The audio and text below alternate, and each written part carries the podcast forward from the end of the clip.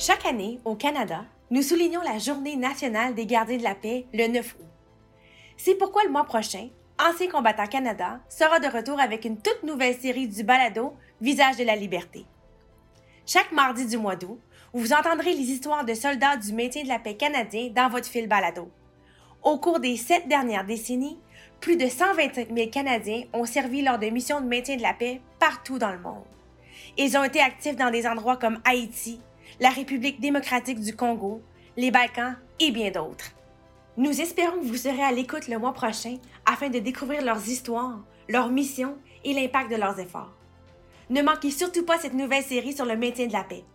Gardez un œil sur votre fils cet été et partagez les balados avec vos amis et les membres de votre famille. On se retrouve dans quelques semaines.